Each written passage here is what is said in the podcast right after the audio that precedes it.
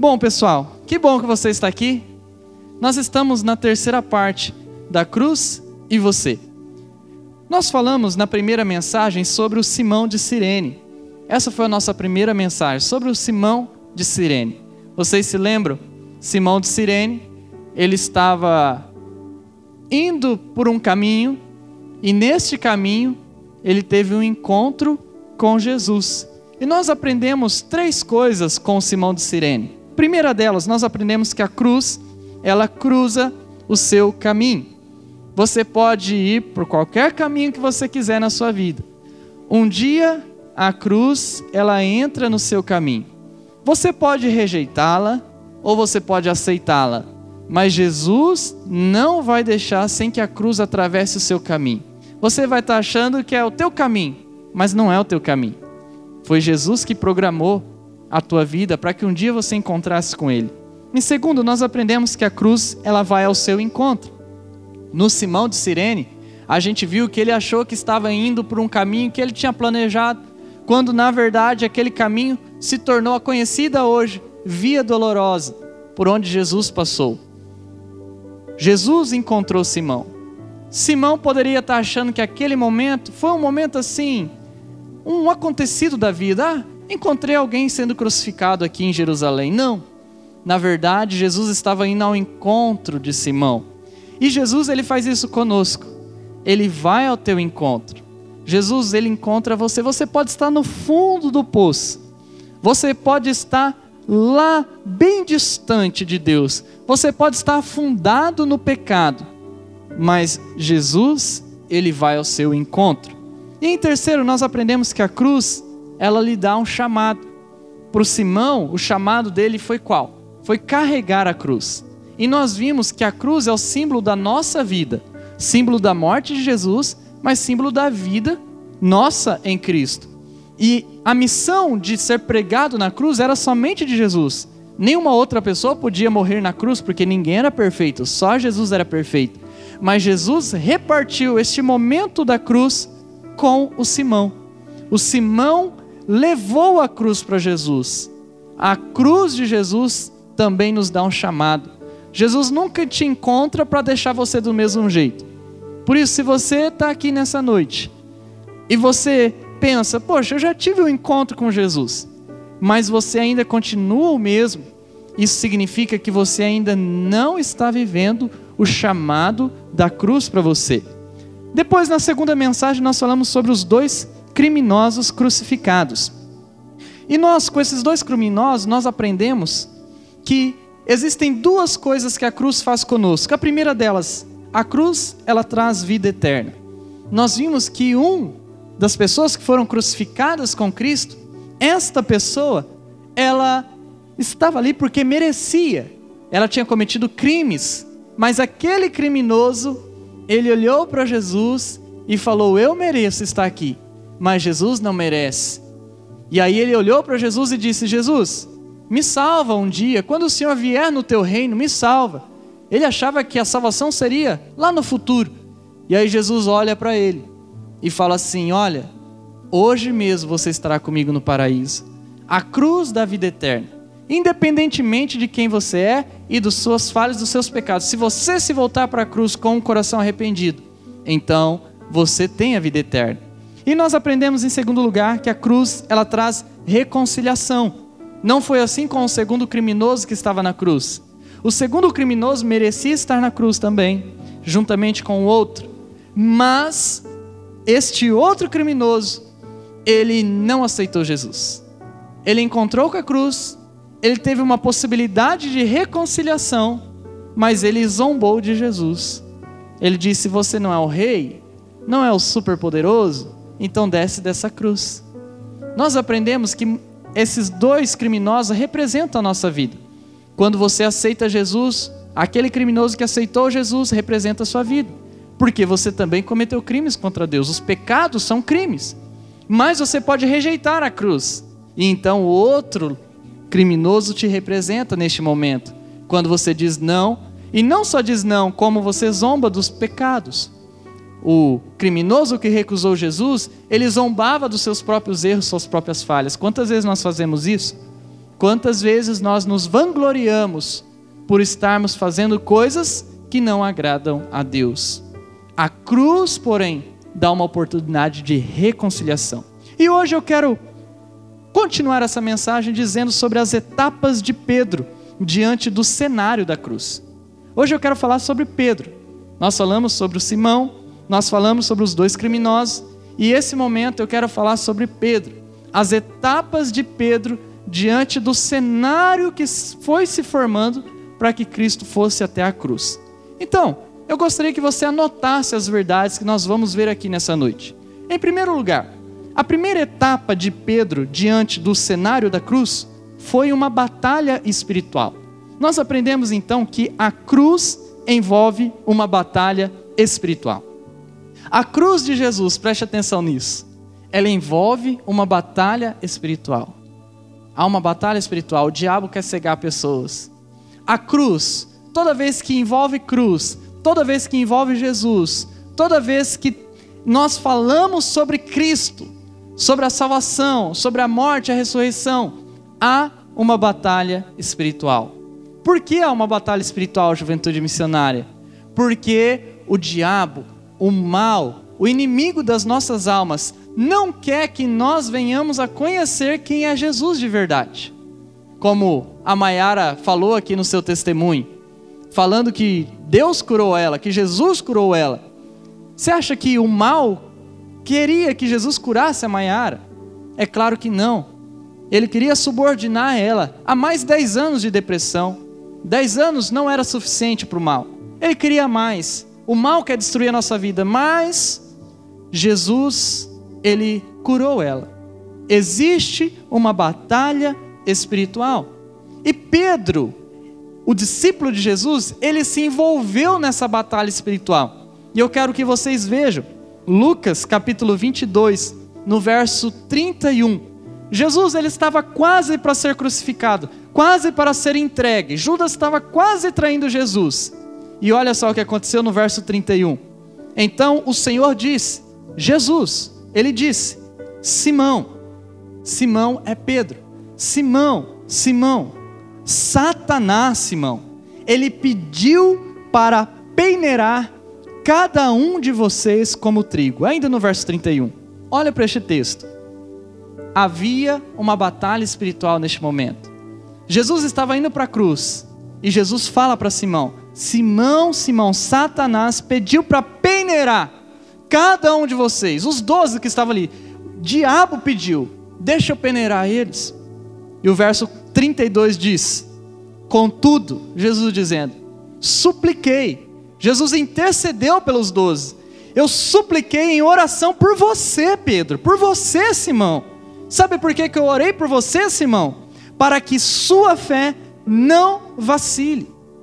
O diabo queria o Pedro, o diabo queria Simão, mas Jesus orou pelo Simão, Jesus orou pelo Pedro, para que o Pedro, para que o Simão não fosse dizimado não fosse subordinado pelo mal. E aí ele diz: portanto, quando tiver se arrependido e voltado para mim, fortaleça seus irmãos. Jesus já sabia, Pedro iria negar ele. E nesse contexto, Jesus disse para Pedro: Pedro, você vai me negar três vezes, Pedro. Você vai me negar. Sabe o que nós aprendemos aqui nessa história do cenário da cruz? Nós aprendemos que o diabo, ele quer peneirar você. Eu peço que você preste atenção nisso. Por que juventude missionária? Porque muitas vezes nós não levamos isso a sério. Nós achamos que a vida está tudo ok. Nós achamos que não há uma batalha espiritual. É lógico, isso é coisa de doido, isso é coisa de maluco, isso é coisa de igreja, isso é coisa de pastor, isso é coisa de religião. Não existe nada nesse mundo que não seja material. Não, isso aí está doido. Não existe esse mundo espiritual, não. O diabo quer peneirar você. Nós não sabemos como é o diabo, ou por onde ele anda, que, qual é a forma dele, não é nada disso que eu quero dizer. Eu quero dizer que existe algo que quer destruir você. Ou você acha que quando as coisas que você quer fazer para Jesus não dão certo, isso é algo normal? Ou você acha que aquela vontade que dá muitas vezes de meter o pé na lata em tudo, é Deus que colocou no teu coração? É o Espírito Santo, pastor. Está ministrando meu coração. A gente é muito bom em falar, de, ou, ou pastor, ou qualquer outra pessoa, olha, Deus falou comigo hoje. Hoje Deus falou, fazia tanto tempo que Deus não falava, mas hoje Ele falou comigo, o Espírito Santo falou. A gente é bom em ver essas coisas quando acontece aquele despertar. Mas a gente se esquece que o contrário também é verdade. A gente não chega e fala assim, oh, pastor, hoje o diabo colocou no meu coração em que eu tinha, não podia ir para a igreja.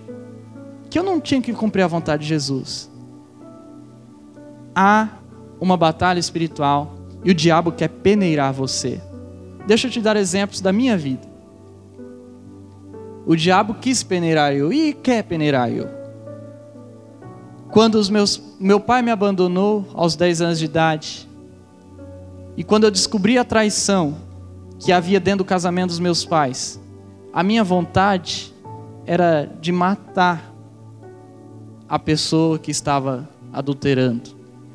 Um dia eu cheguei a pegar uma faca dentro de casa e para cometer um assassinato. Você acha que aquilo foi vontade de Deus? Foi vontade de Satanás. Eu peguei a faca na mão. Eu me lembro, eu não conhecia Jesus ainda na minha vida. O diabo queria me peneirar. Minha mãe se envolveu num relacionamento totalmente destrutivo. Ela era abusada, maltratada. Havia agressão física. Era coisa de Deus? Nada. O diabo queria matar minha mãe. O diabo queria destruir minha mãe. Um dia, eu estava na minha avó e me ligaram desesperado, porque minha mãe estava tentando suicídio com uma corda, tentando se enforcar dentro de casa. Isso era coisa de Deus? Coisa do diabo. O diabo queria peneirar, queria destruir. Eu me lembro de um dia eu ligando para o meu pai, no meio da rua. Estava com a minha bicicleta e eu ligava para o meu pai. Liguei para o meu pai. E eu chorava muito. Eu falava, pai, eu não aguento mais, não aguento mais. Esses momentos onde a gente não aguenta mais, talvez você já passou por isso, talvez você está enfrentando isso. O que, que é isso? O diabo quer peneirar a sua vida. O diabo não quer que você seja feliz. O diabo não quer que você viva a vontade de Deus. O diabo não quer que você faça a vontade de Deus. O diabo não quer que você tenha comunhão com a igreja. O diabo quer que você faça totalmente o contrário disso. O diabo, ele quer seduzir você. O diabo quer seduzir você. O diabo, ele quer colocar dentro do seu coração aquela sensação, aquela vontade de fazer coisas que são contrárias à vontade de Deus. Preste atenção na mensagem. O diabo quer seduzir você. E ele fez isso com um dos apóstolos, Judas. Diz a Bíblia que Judas foi seduzido pelo diabo. E por ele ter sido seduzido, ele então entregou Jesus. Aqui nessa noite, será que não existem pessoas sendo seduzidas pelo mal? Quantas pessoas você já conhece ou já conheceu que foram seduzidas pelo mal? seduzidas pelo diabo, seduzidas pela vontade deste mundo e que negaram a vontade de Deus. Por favor, juventude missionária, isso aqui é muito sério. Há uma batalha espiritual acontecendo neste momento.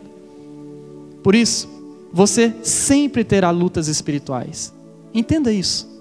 Você sempre terá lutas espirituais. As pessoas que acham que, ah, eu só vou participar da igreja, só vou comunhar, comungar com a igreja, eu só vou servir a Jesus quando eu estiver sentindo, essas pessoas estão sendo seduzidas pelo mal. Porque na maioria das vezes você não vai sentir nada. Na maioria das vezes você não vai ter vontade. Na maioria das vezes você não vai ter coragem. Na maioria das vezes você não vai ter sentimento a favor. Por que que isso acontece? Porque é assim. A vida é assim. Desde o seu nascimento você nasce sofrendo. Tua mãe sofreu para ter você. Você nasceu chorando. Por quê? Porque a vida é assim. Você sempre terá lutas espirituais, e muito mais quando você estiver na igreja. Porque se você estiver na igreja, se você estiver servindo a Deus, se você estiver fazendo a vontade de Deus, aí que o diabo não vai querer, aí que ele vai lutar contra você. Muitas pessoas chegam até mim e dizem isso, pastor. Agora que eu comecei a, a, arrumar a minha vida, agora que eu comecei a endireitar a minha vida, agora que eu comecei a acertar as coisas, parece que tudo está piorando. É claro que está piorando. Porque por que, que ia piorar se o diabo já tinha a tua vida? Agora ele não tem mais. Sempre haverá batalha, sempre haverá lutas espirituais. Quando a cruz de Jesus encontra você, o diabo não quer que isso aconteça. Em segundo, a segunda etapa de Pedro diante do cenário da cruz foi a exposição das suas fraquezas. Por isso nós aprendemos que a cruz, ela expõe suas limitações humanas. A cruz de Jesus, ela expõe quem você é. Nós precisamos entender isso, juventude missionária. Sabe por quê? Porque muitas das vezes nós desistimos de viver a vontade de Jesus porque a gente fala assim: ah, eu sou fraco, eu não consigo. Eu já tentei, já fazem 10 anos que eu estou lutando contra isso, já fazem 15 anos que eu estou lutando contra isso. Eu nunca mudei, eu sempre fui o mesmo. Ah, eu fiquei algum tempo sem cometer tal pecado, mas eu caí de novo. Isso acontece. Eu ouço pessoas falando isso para mim. Quando a gente não entende que nós somos limitados, que nós temos fraquezas, e que a cruz ela vem para expor isso mesmo, para que a gente não se ache o super-herói, então a gente não se rende à cruz. A cruz ela é para quem é fraco. A cruz é para quem está de joelhos. A cruz é para quem se rende e não para quem se acha que está em pé. Isso aconteceu com Pedro. Pedro foi exposto. Pedro dizia assim: Ah, eu nunca vou negar Jesus. Ah, ó, Jesus falou lá que eu vou ser peneirado, que o diabo quis que eu fosse peneirado, que até orou para mim, para que minha fé não fosse exaurida, não, não, não acabasse. Não, eu falei para Jesus, eu nunca vou te deixar, Jesus. Mas olha o que, aconteceu quando Jesus ele foi entregue. Verso 56 de Lucas capítulo 22, diz assim o verso 56. Uma criada, uma mulher, ela notou Pedro, o notou à luz da fogueira. Tinha uma fogueira acesa no meio da casa daqueles que estavam julgando Jesus. E tinha uma mulher ali, uma criada da época. E ela começou a olhar fixamente para Pedro no meio daquela luz da fogueira. E por fim, ela disse, essa mulher: Aquele homem ali, este homem, ele era um dos seguidores de Jesus. Jesus estava sendo condenado naquele momento. O verso 57. Mas Pedro, rapidamente, o que, que o Pedro fez? Pedro negou, dizendo: Mulher, eu nem o conheço. Você está doida? Verso 58. Pouco depois, alguns minutinhos depois, pouco depois, um homem olhou para Pedro também, olhou para ele e disse: Você também é um deles. E o Pedro, rapidamente, mais uma vez: Não sou. Retrucou Pedro: Não sou. Verso 59.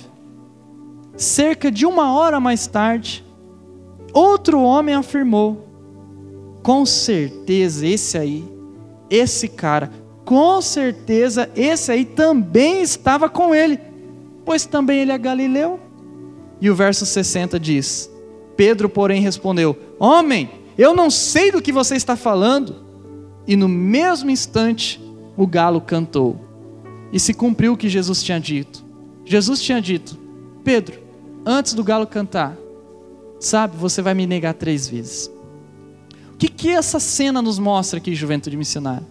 Mostra a fraqueza de um homem, mostra a limitação de um homem. Um homem que disse: Eu nunca vou negar Jesus. O homem que disse: Eu nunca vou abandonar Jesus. Mas quando ele foi exposto diante da cruz, ele ficou nu completamente e as suas fraquezas apareceram. Nós não falamos isso? Eu não vou deixar Jesus. Não, eu sou cristão, não, eu amo Jesus. Mas quantas vezes a coisa pega para o nosso lado e nós somos expostos? Nós não somos realmente aquilo que nós falamos um dia. Por que, que isso acontece? Porque nós somos limitados. Não há ninguém aqui que possa bater no peito e dizer eu vou e eu sou o cara, eu sou a mulher. Não. Então, quais são as limitações? Essa é a pergunta que eu quero levantar aqui, de acordo com essa limitação de Pedro, com essa negação de Pedro. Primeiro, o medo de seguir Jesus. Pedro, diz o texto, no contexto, que Jesus estava na casa dos sacerdotes que iam julgar Pedro. Eles acenderam uma fogueira no meio do pátio E o Pedro ficou ali no meio da fogueira, ali, meio de longe, olhando. Quando a mulher chegou e falou: Você é um deles? Não, não sou. Quando Pedro fez isso, por que, que ele fez isso? Porque ele teve medo de seguir Jesus. O medo de Pedro era ser preso como Jesus. O medo de Pedro era ser crucificado como Jesus. O medo de Pedro era ser conhecido como um seguidor de Jesus.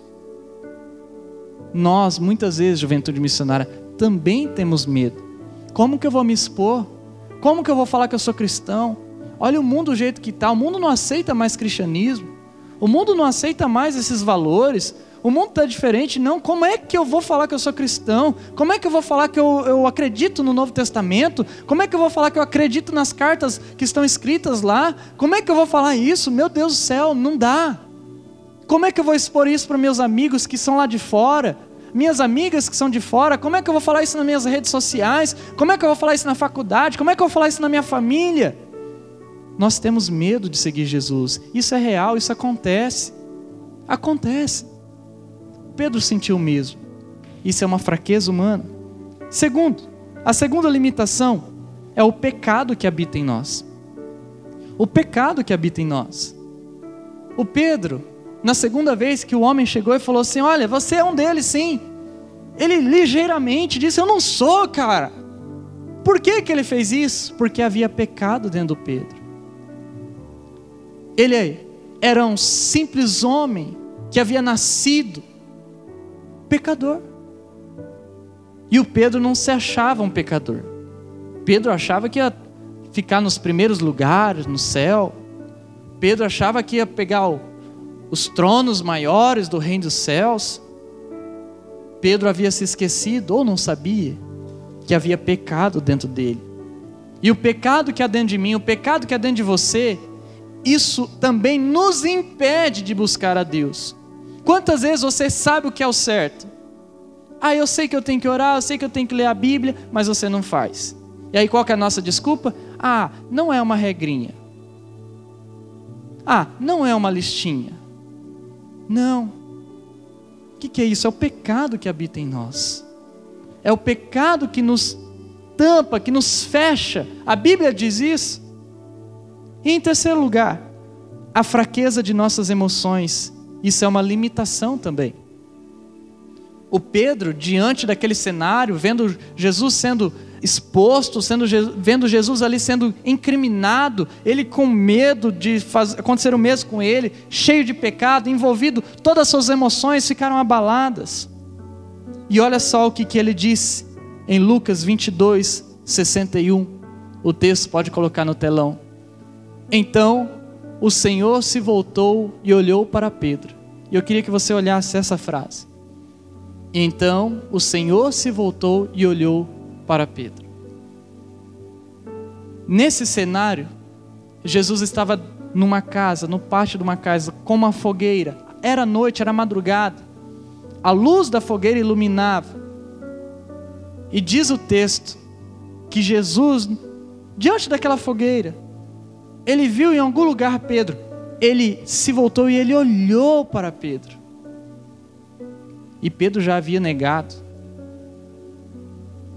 E o texto diz: E Pedro, naquele momento, ele se lembrou das palavras dele. Naquele momento, naquele olhar de Jesus, aquele olhar que foi lá na alma de Pedro, quando Pedro negou ele três vezes. Naquele momento, Jesus olhou de relance. Sabe quando você olha para alguém de relance e você lê aquilo que está na mente da pessoa? Aconteceu isso com Pedro e Jesus. Jesus não expôs Pedro. Jesus não falou assim, não, ele é assim, ó. Você, moça, que falou que ele é meu seguidor, ele é assim.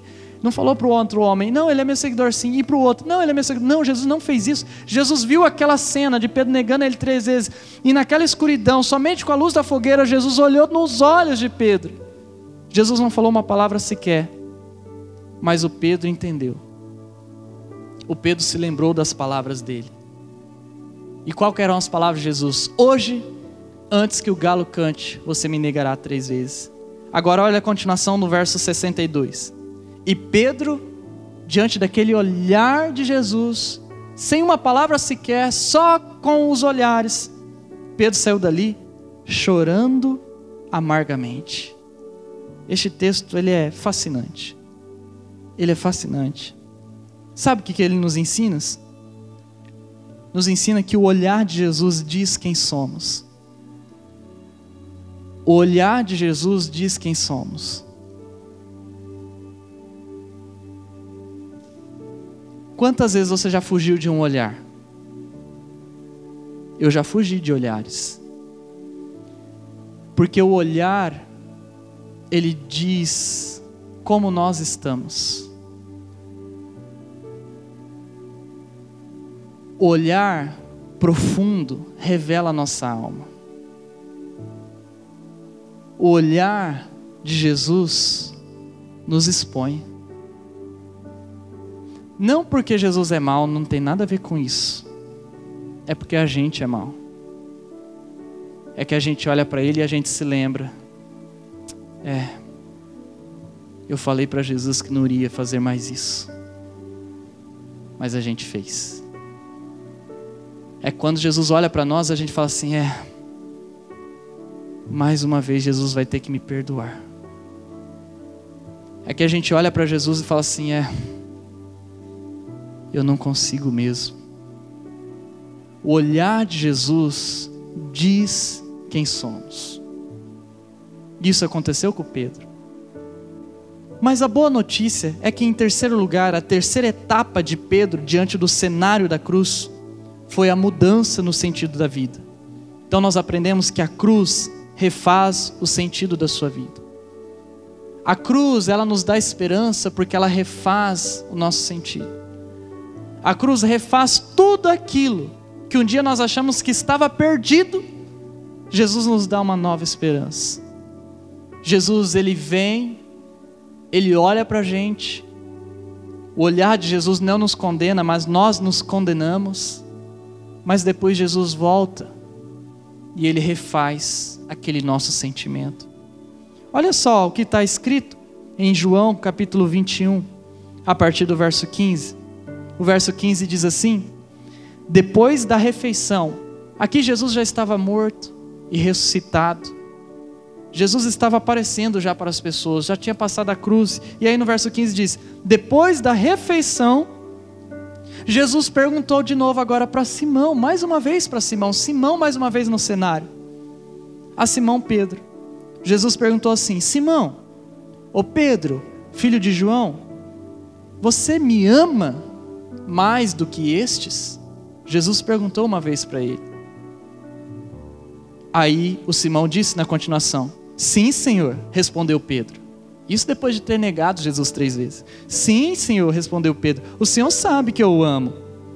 Aí Jesus disse: Então, Pedro, vou te dar um novo sentido.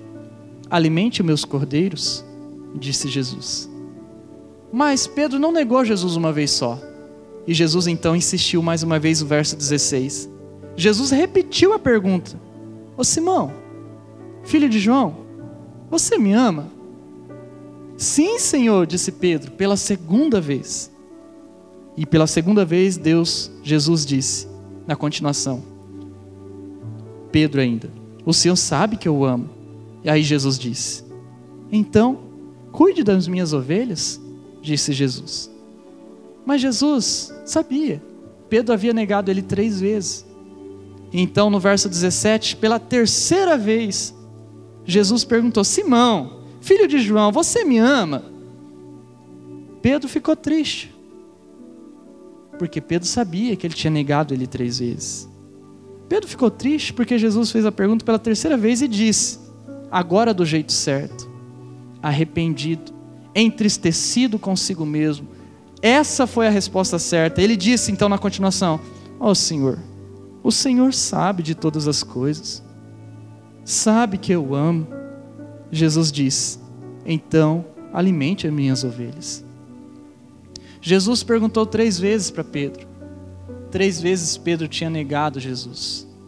Jesus estava refazendo todo o caminho de Pedro. Jesus estava dando um novo sentido. E sabe o que é mais interessante nessas três coisas? É que quando Pedro fala na primeira vez, eu te amo, na segunda vez, eu te amo. No grego, é uma palavra diferente. É uma palavra que significa um amor de amigo. Mas quando ele fala pela terceira vez eu te amo, ele usa o ágape, um amor incondicional. Ou seja, Pedro estava entendendo: sim, Senhor, eu te amo. Eu sou limitado, mas eu me rendo ao Senhor. E Jesus disse: então alimente minhas ovelhas. Jesus deu um novo sentido. Sabe o que nós aprendemos? É que Jesus, ele recomeça no ponto em que paramos. Por favor, preste atenção a isso. Onde é que você parou? Se é que você parou. Para muitos, talvez, você talvez parou lá dentro da tua casa. Talvez um problema que você não resolveu na tua família. E você parou lá. Você estacionou lá. Talvez você não perdoou, talvez você não resolveu a sua questão. Jesus não vai voltar para você para você pular isso. Jesus vai voltar para você para você recomeçar do ponto que você parou. Talvez o ponto que você parou foi um pecado que você não resolveu. Talvez você fez algo que você não deveria ter feito. Talvez você cometeu algo que você sabe que é errado. E você não vai avançar enquanto você não tratar isso. Jesus quer recomeçar do ponto em que você parou. Aonde é que você parou? Jesus quer recomeçar com você deste ponto. Sabe por quê? Porque Jesus transforma nossas fraquezas em chamado. Jesus pega tudo aquilo que é fraqueza para você e faz isso um chamado na sua vida. Se você era uma pessoa snob, Jesus, ele dá um chamado para você, agora você vai mostrar hospitalidade para as pessoas. Se você era uma pessoa incrédula, agora Jesus vai te dar um chamado. O seu chamado é que você vai mostrar fé para as pessoas. Pessoas vão crer através de você. Se você era uma pessoa que se envolvia em prostituição, em pecados sexuais, Jesus agora vai te dar um chamado para você viver a santidade e ensinar a santidade. Jesus transforma o seu pecado em chamado. Por isso, não desista de você mesmo, porque Jesus não desistiu de você. E ele não desistiu do Pedro, como a gente viu nessa história. E sabe o que é mais legal de tudo isso? É que Pedro entendeu que ele tinha que cuidar agora das ovelhas, que ele tinha um chamado. E por isso está escrito em 1 Pedro, capítulo 1, verso 3. Agora o Pedro dizendo: O Pedro escreveu uma carta porque ele entendeu. E ele disse assim: Todo louvor seja dado a Deus, o Pai de nosso Senhor Jesus Cristo por sua grande misericórdia. Por que, que Pedro sabia da grande misericórdia? Pedro havia negado Jesus três vezes. E Jesus tinha falado três vezes: Você me ama, até o ponto de, Jesus, de Pedro dizer: Eu te amo, Senhor. Com a palavra ágape. Ele entendia o que era misericórdia. Ele se lembrava do olhar de Jesus. E na continuação, Pedro diz na carta dele: Ele nos fez nascer de novo. Olha o que o Pedro está dizendo nos fez nascer de novo. Talvez esse novo nascimento de Pedro aconteceu nesse momento que Jesus disse para ele: Você me ama. Ele nos fez nascer de novo, por meio da ressurreição de Jesus Cristo dentre os mortos. Agora temos uma viva esperança. A tua esperança, juventude missionária, é Jesus. Eu não sei como você está aqui, eu não sei como você está diante desse cenário que a gente viu mas se você está em algum ponto destes, por favor, olhe para a cruz como a sua esperança.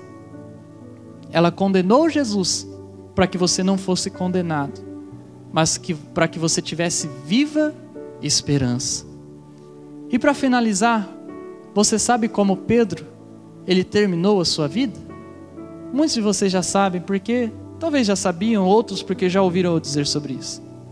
Pedro terminou a sua vida também crucificado.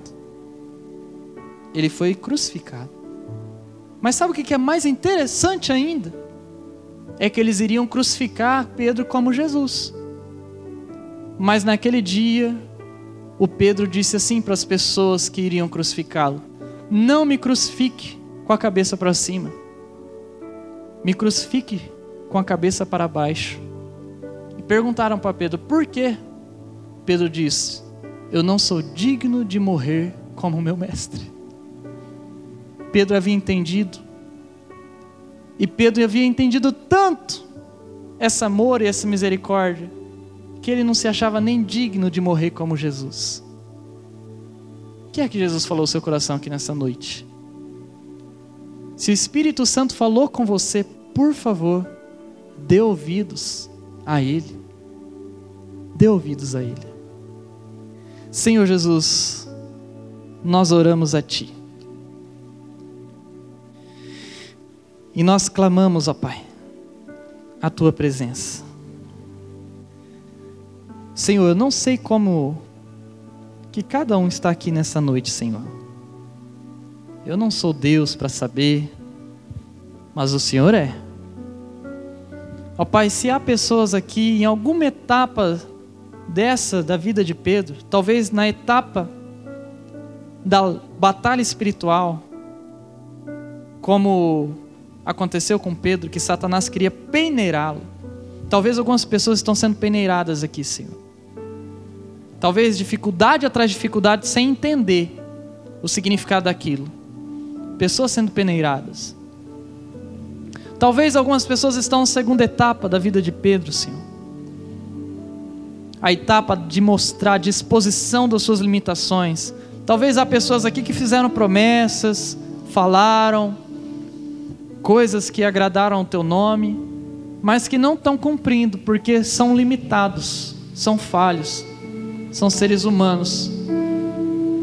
E é isso que a gente é mesmo, não tem outra coisa. Ó Deus, que essa pessoa possa expor este mal, essa fraqueza diante da tua cruz. Talvez há pessoas aqui, Senhor, nessa terceira etapa de Pedro, que é o que eu oro aqui para que o Senhor faça.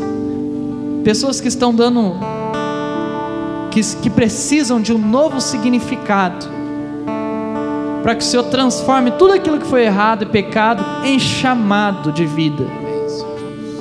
Jesus, ninguém é digno de, aqui de viver e nem de morrer como o Senhor. Como Pedro bem disse, me crucifique de cabeça para baixo. Mas, Senhor, mesmo nós não sendo dignos, o Senhor nos lava, nos purifica pelo teu sangue da cruz. E este sangue nos dá um novo sentido de vida. E é por isso que eu aqui estou aqui, Senhor. Por causa desse novo sentido. Eu não mereço nada, nada, nada, nada. Nenhum de nós. Por isso, Senhor, nessa noite, toda glória e honra sejam dadas ao teu nome.